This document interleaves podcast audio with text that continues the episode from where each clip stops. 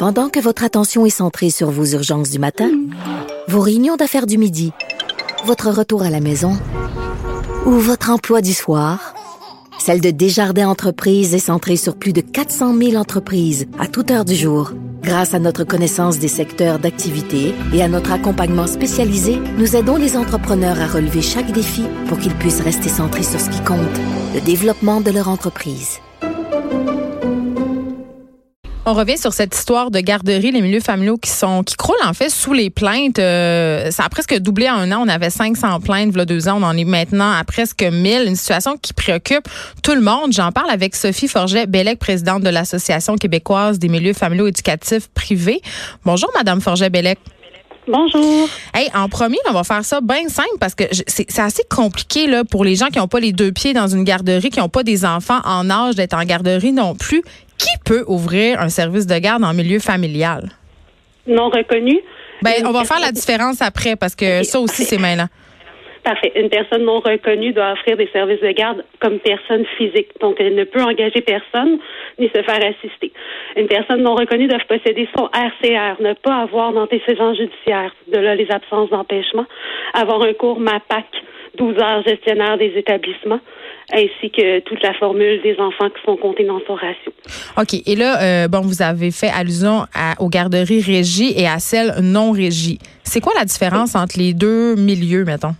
OK. Si on y va par les deux milieux, un milieu non reconnu n'est mhm. pas régi par un bureau coordonnateur, alors qu'un bureau un, un, voyons, un service de garde reconnu est régi par un bureau coordonnateur. Donc, le MFA envoie la charge, la charge de la santé et de la sécurité au bureau coordonnateur pour ces milieux-là. Mais, OK, quand on parle des plaintes dont il est question dans l'article euh, de la presse, on parle de gardiennes qui ont abandonné des enfants, qui ont laissé des enfants à eux-mêmes pour aller je ne sais où, des gardiennes saoules, des gardiennes qui vont se droguer à côté. Est-ce que, à votre connaissance, ça se passe davantage dans les milieux non régis? Ça peut se passer dans tous les milieux. je veux juste faire abstraction deux petites secondes à la plainte. Quand on mentionne les plaintes qui sont inscrites dans la presse, mhm. vous avez le nombre de plaintes qui est à 1000 quelque chose et vous avez plainte retenue. Plainte retenue veut dire que le ministère de la Famille s'est déplacé dans ces milieux-là et il manque une étape à ce, à ce reportage-là qui est plainte en garde illégale qui a été non conforme aux demandes et il est à zéro. C'est-à-dire? Oh, ben, il n'y a pas de eu de garde illégale dans les 900 visites qui ont été faites. Mais c'est quoi une garde illégale? C'est une garderie qui ne rencontrerait pas les critères du milieu familial non régi dont vous, que vous évoquiez au début? Oui, exactement. OK, mais quand même, je repose ma question. Comment ça se peut euh, qu'une gardienne qui, bon, se soumet à ces règles-là, qui suit son cours de RCR, bon, ça c'est quand même assez fastidieux, elle suit son cours MAPAC, elle ouvre, puis là, tout d'un coup, elle peut exercer ses fonctions sans que personne vienne vérifier rien, et là, ça donne lieu parfois à des situations malheureuses comme on a pu lire dans la presse.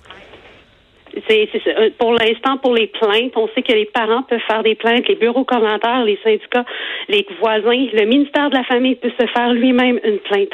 Des cas comme on a vu présentement, le ministre mentionne, c'est parce qu'il ne sait pas où sont ces milieux-là. Pourtant, il a la possibilité avec Revenu Québec de le savoir.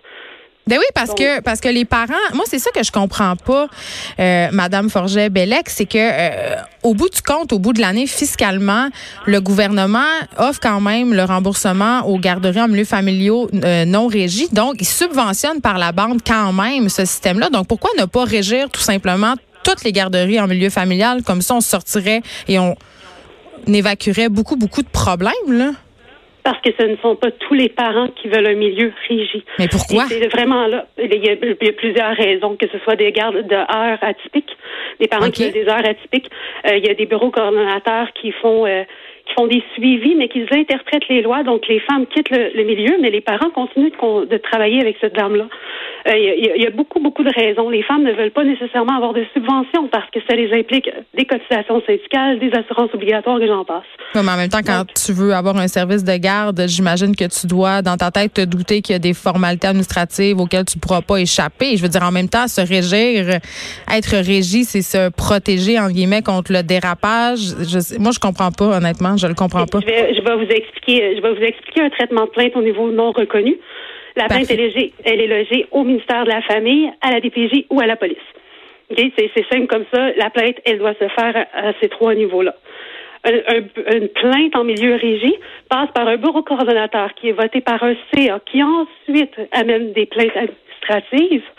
Donc, la plainte, généralement, dans le milieu régie, ne s'en rend même pas au MFA. Elle arrête au bureau coordonnateur qui, lui, met un avis de non-conformité et s'assure qu'après, ce soit réglé. Donc, ça va plus Donc, vous me dites, ce que vous me dites, si je comprends bien, c'est que ça va plus vite en milieu non régi quand on formule une plainte. Est-ce que je comprends bien? oui, c'est ce, que c'est ce que nous, on tente d'expliquer, c'est que la bureaucratie, nous, elle est tellement minible que c'est pour ça qu'on voit des cas la journée même dans les médias. Si ça arrive en milieu régi, il y, a, vraiment beaucoup d'étapes avant que ça sorte dans les médias parce qu'il ne peut pas avoir d'accusation criminelle tant que c'est pas sorti. OK. Moi, quand je vous écoute puis quand je lis euh, ce type d'article-là, comme mère, j'ai l'impression que n'importe qui peut s'ouvrir une garderie. C'est peut-être les impressions que vous avez. Par contre, quand on regarde les lois, les formalités, nous avons des responsabilités. Si on regarde l'article 6.2, il y a des mesures qu'on doit appliquer et qu'on ne doit pas appliquer. Donc, ce n'est pas n'importe qui qui peut faire ce métier-là sans responsabilité. OK. Euh, je vous entends bien. N'empêche que beaucoup de parents, pour fréquenter beaucoup de forums de parents, ont des craintes par rapport au milieu familial, justement parce que c'est une seule personne souvent qui est laissée avec les enfants. Tandis qu'en CPE, bien évidemment, parce que plusieurs personnes, il y a moins de risques en théorie de dérapage. Est-ce que euh, vous déplorez ça, ce genre d'article-là? Est-ce que ça vous fait mal paraître? Est-ce que vous avez l'impression que les parents vont encore moins vous faire confiance? ça fait mal paraître le réseau milieu familial au complet, oui, hein? qu'il soit régi ou non. Mais les gens, ils font pas la distinction les gens ne font pas la distinction et des milieux non reconnus, comme le mien, par exemple, est légal. Tandis que la dame à Sherbrooke avait un milieu illégal. Donc, ce n'est pas nécessairement tous les milieux non reconnus qui sont illégaux. Ben en même temps, on met tout dans le même panier. J'ai l'impression, en tout cas, dans l'article, c'est pas clairement euh, écrit. Puis je pense que les gens font cet amalgame-là assez euh, facilement. Puis finalement, ça nuit aux garderies euh, en milieu familial. Mais est-ce qu'il n'y a pas non plus là-dedans un manque d'accessibilité? Parce que j'ai l'impression, pour avoir vu plusieurs parents, qu'il y en a qui n'ont pas le choix de laisser leurs enfants le matin, même s'ils ont des doutes, même s'ils trouvent que la gardienne n'a pas l'air de filer ce matin-là. Les parents, est-ce qu'ils sont pris en otage à ce point-là? Est-ce qu'il y a un manque d'accessibilité à ce point-là? Honnêtement, les parents de mon milieu, si on y va dans mon milieu, sont des parents de réseaux publics qui ne veulent pas envoyer leurs enfants dans le réseau public. Est-ce que c'est par manque d'accessibilité? Non, puisqu'ils ont refusé ce réseau-là. OK. Fait que c'est vraiment un choix. C'est vraiment, oui, c'est un choix parental et c'est la liberté de choix que la CAC prône depuis leur existence. OK. Écoutez, merci beaucoup, Sophie Forget-Bellec, de nous avoir parlé. Je rappelle que vous êtes présidente de l'Association québécoise des milieux familiaux éducatifs privés. On s'en va tout de suite parler avec Véronique Yvon, députée péquiste de Joliette et porte-parole du troisième groupe d'opposition pour la famille. Bonjour, Madame Yvon. Bonjour. J'imagine que vous avez écouté euh, l'entrevue euh, de Madame Forget-Bellec. Oui. C'est quoi votre réaction par rapport à ce discours-là? Ben, écoutez. Euh, Parce quand même préoccupant, là. Moi, ce qui me met hors de moi, euh, je, je remets pas en cause la bonne foi de, de, de Mme Bellec, c'est, pas ça, mais ce qui me met vraiment hors de moi, c'est que ça fait des années qu'on débat de ça. Moi, il y a deux ans, on a euh, le, gouvernement libéral a présenté un projet de loi.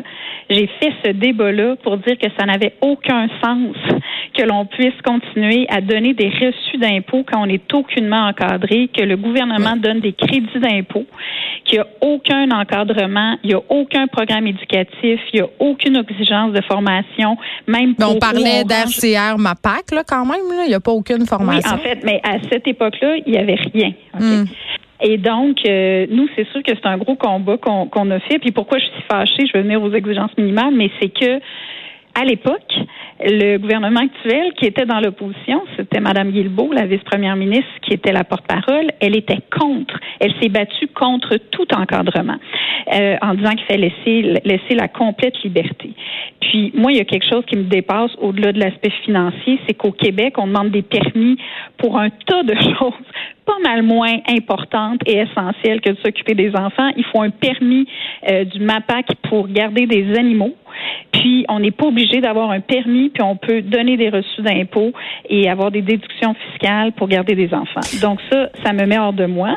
Et euh, je voudrais que oui, ce qui, la seule chose qui a été modifiée à l'époque, il, il y a deux ans, c'est de dire qu'il va y avoir trois exigences minimales avoir une assurance, avoir un cours euh, de RCR et ne pas avoir une preuve qu'on n'a pas d'antécédent, donc pas d'empêchement. Mais c'est dans tous les milieux où on est en contact avec des enfants, c'est la base. Oui, et moi, je me suis battue, on était dans le minimum du minimum, hmm. et j'ai dit, mais là, il va falloir que ces preuves-là soient envoyées au ministère et ça a été refusé. Les libéraux et les caquistes ont dit non, non, non, on va laisser ça comme ça. Tout ce qu'on va demander, c'est que euh, la gardienne montre les preuves aux parents. Mais le parent, là, il s'y retrouve pas. Je veux dire, est-ce qu'il connaît toutes les règles? Est-ce qu'il connaît toutes les différences entre les services de garde, privé, régie, privé, non régie, subventionné, pas subventionné, milieu familial, régie, pas régie? C'est ben, vraiment. le parent, euh, le parent de vous puis moi, là, puis la boîte à bois, il veut une place en garderie. C'est pas mal tout ce qu'il veut. Puis il veut que son enfant, en fin de la journée, revienne en vie puis qu'il aille manger. C'est pas mal ça, là. Mais il y a des gens désespérés. Ben oui, mais on, a des. Écoutez, je veux bien là, on, espérait tous un milieu de garde extraordinaire pour nos enfants, mais la vérité, c'est que souvent on se contente de la base parce que on n'a rien d'autre. Le gouvernement n'a rien d'autre à nous offrir.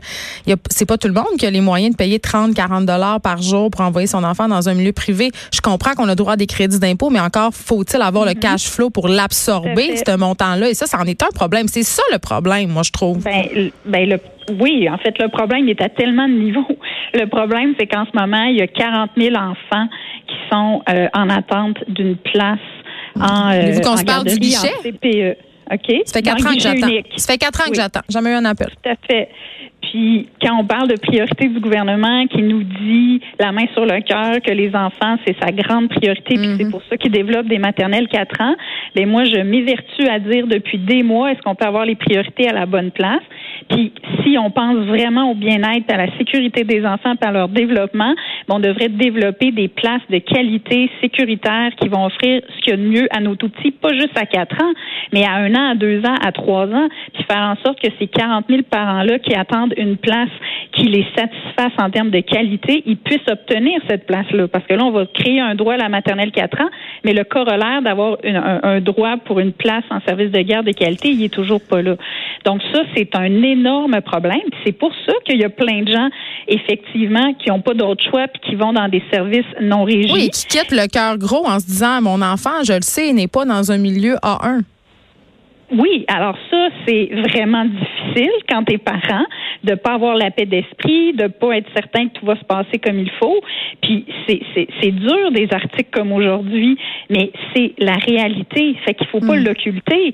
1000 plaintes retenues euh, quand il y a à peu près 3000 de ces services-là. Ça veut pas dire évidemment que c'est 1000 sur 3000, ça peut être plusieurs plaintes au même endroit, mais c'est extrêmement grave.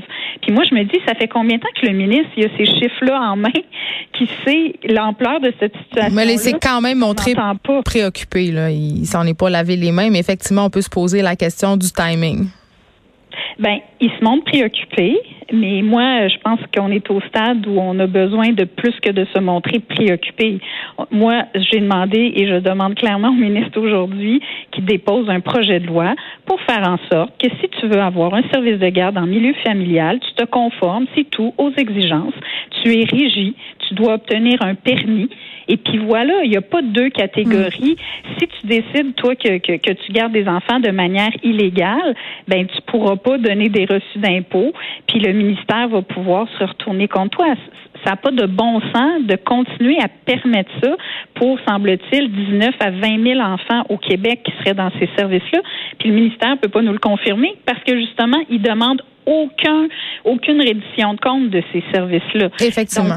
Fait que c'est pour ça que ce qui me choque beaucoup, c'est que ça fait un moment qu'on discute de ça, que le gouvernement actuel nous dit qu'il est plein de bonnes intentions, mais il n'a pas bougé, il n'a pas déposé un projet de loi. Puis quand il était dans l'opposition, c'est lui-même qui a fait en sorte qu'il n'y ait pas d'encadrement. Fait que moi, je veux des preuves concrètes qu'on va passer à une autre étape puis qu'on va les encadrer pour le bien des enfants. Merci beaucoup, euh, Véronique Yvon. Vous êtes députée de Joliette. En tout cas, moi, je veux juste vous dire que là, j'abolirais ça, les milieux de garde en milieu familial non régis. Je comprends même pas pourquoi ça, ça a raison d'être régissons tout ça, et puis arrêtons de mhm. niaiser une bonne fois pour toutes. Ça serait ça. On s'en va à la pause. D'accord, mais c'est sûr que quand vous avez le choix, puis que vous n'êtes pas obligé d'être régi, ben il y en a qui choisissent de ne pas être régi. Hein? Oui, mais des fois, il faut voilà. un peu le bras des gens pour faire ben, avancer les affaires. Merci beaucoup, Véronique Yvon. On s'en va à la pause, Françoise David, et le mode de réforme de scrutin après la pause. De 13 à 15. Les